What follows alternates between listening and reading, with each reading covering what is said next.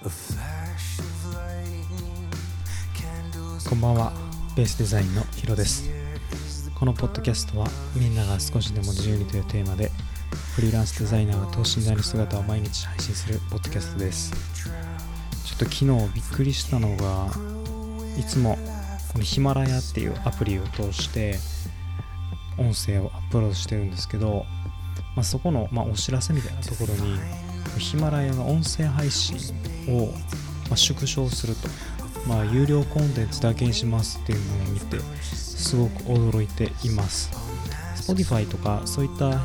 ところで聞いてる人には関係ない話だと思うんですけど、え、チャンネル自体を丸々ねどこか違うところに移しつつできるのかみたいなのがちょっと不安材料ですけどまあ変わらずに9月いっぱいまではあるんでちょっと移行できる手段を考えていこうかなと思っています。今日はデザイナーとかに興味のある人の参考になる話かなと思うんですけど他の人でももしかしたら応用したら、えー、参考になるかと思うんですけどデザインを学ぶ上でですねとりあえず手を動かすっていうのが、まあ、一番近道でしてその中ですごく手軽だなと思うのはスケッチですね。これはすごく学びになるなって改めて思っています、まあ、このスケッチに近いもので言うとデザイントレースなんですけど、まあ、何かポスターみたいなとかクリエイティブを探してきてそれを丸々、まあ、イラストレーターだったりフォトショップで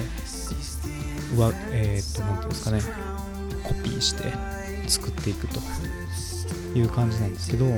まあ、スケッチの方がまだ身近だなと誰でもできるかなと思って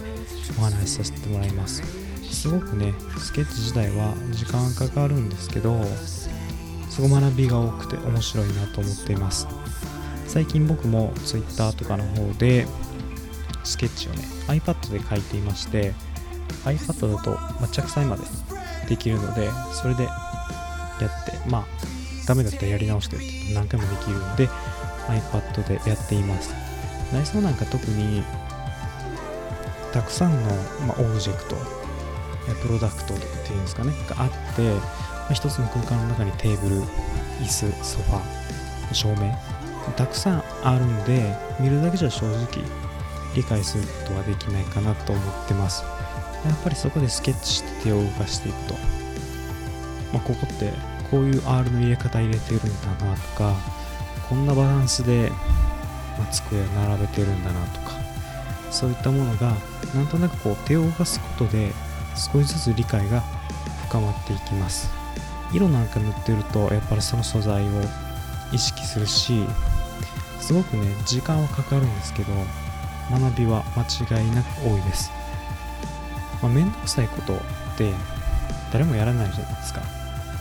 なんで、それをやるだけですごい差が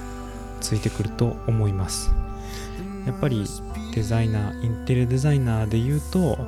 スケッチかける方が望ましいっていう感じですし、クライアントの人とも、まあその場で決めれることがたくさんあるので、スケッチを書いて説明するっていうのができれば、お客さんとこうまずはスケッチで詰めてみてそこから例えば 3D ソフトで立ち上げてみてっていうプロセスを踏んでいくとストーリーが作れていくのでこう一緒に作っている感じというか、まあ、そういったものがすごく武器になるなと思っています。スケッチ描けないデザイナーさんもいるんですけどね。僕が実際に一緒に仕事した人で全然スケッチ綺麗じゃないというかそんな人も中にはいたんですけどやっぱりただそういう技術っていうだけじゃなくてすごく勉強になるのでやってほしいし、まあ、誰もが文句言えないぐらいの枚数を、まあ、書いていく必要があるかなと思います。ただまあ努力するというかもう習慣にして、ま、呼吸をするようにスケッチを書いていけるように すれば新たな情報っていうのが常にアップデートされてデザイナーというかいろんなスキルを伸ばしていけるんじゃないかなと思います。まあ何か皆さんの参考になれば幸いです。今日もポッドキャストを聞いていただいてありがとうございます。また次回のポッドキャストでお会いしましょう。お相手はヒロでした。